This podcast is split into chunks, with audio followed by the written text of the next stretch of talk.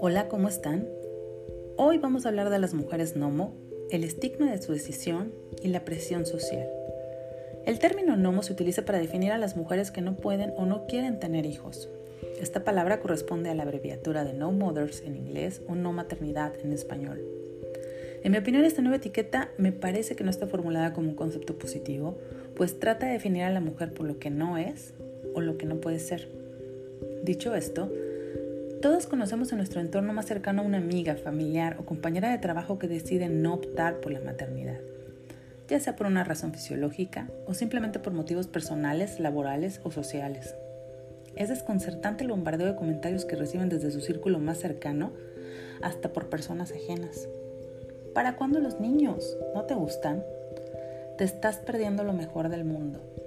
Si no tienes hijos, ¿quién verá por ti cuando seas adulto mayor? Y si su decisión es definitiva, los comentarios son peores, como te falta un hijo para estar completa o tu decisión es antinatural. Por si fuera poco, por el simple hecho de salirse de la norma, le adjudicamos los estereotipos de una mujer egoísta, amargada, superficial o incompleta. Como sociedad hemos evolucionado en muchos aspectos por cuanto hace a los estereotipos de género, como lo es inculcar a las mujeres a superar los retos profesionales, a ser independientes, pero en algunas culturas, al menos en la mexicana, sigue siendo expectativa que aunado a estos retos, eventualmente te cases y te realices como mujer tanto en el mundo laboral y en la maternidad como un destino. Debemos entender que cada motivo que tiene la mujer para tomar esta decisión es válido, tales como motivos fisiológicos, ya que enfrentan dificultades de salud al buscar procrear. Puede ser porque su prioridad es su desarrollo profesional. Sabemos que la maternidad modifica sustantivamente el ritmo de la vida de las mujeres en todos los aspectos y si a eso debemos sumarle la falta de igualdad y equidad en el aspecto laboral y que en casa el cuidado de los hijos es mayoritariamente femenino, no sería más fácil comprender la decisión. Otro punto es la precariedad económica, también porque muchas veces la decisión de no tener hijos es impulsada por experiencias o circunstancias previas en la vida de la mujer.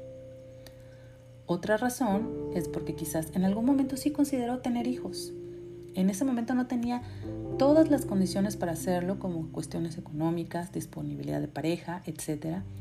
O bien sí tenía las condiciones, pero sintió que no era el momento adecuado.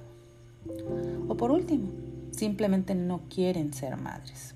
Debemos apartarnos de esa creencia que el deseo de ser madre es algo universal e innato.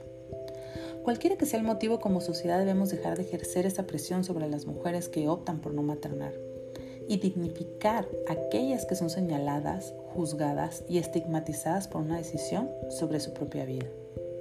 Aunque la mujer fisiológicamente sea apta para la maternidad, debe ser libre de elegir si quiere o no dedicar su vida al cuidado y la crianza de un hijo, o bien priorizar su desarrollo humano o profesional.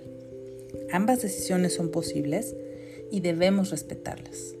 Soy Cindy Rigada desde la trinchera de mi hogar y estás en MOR Latinoamérica.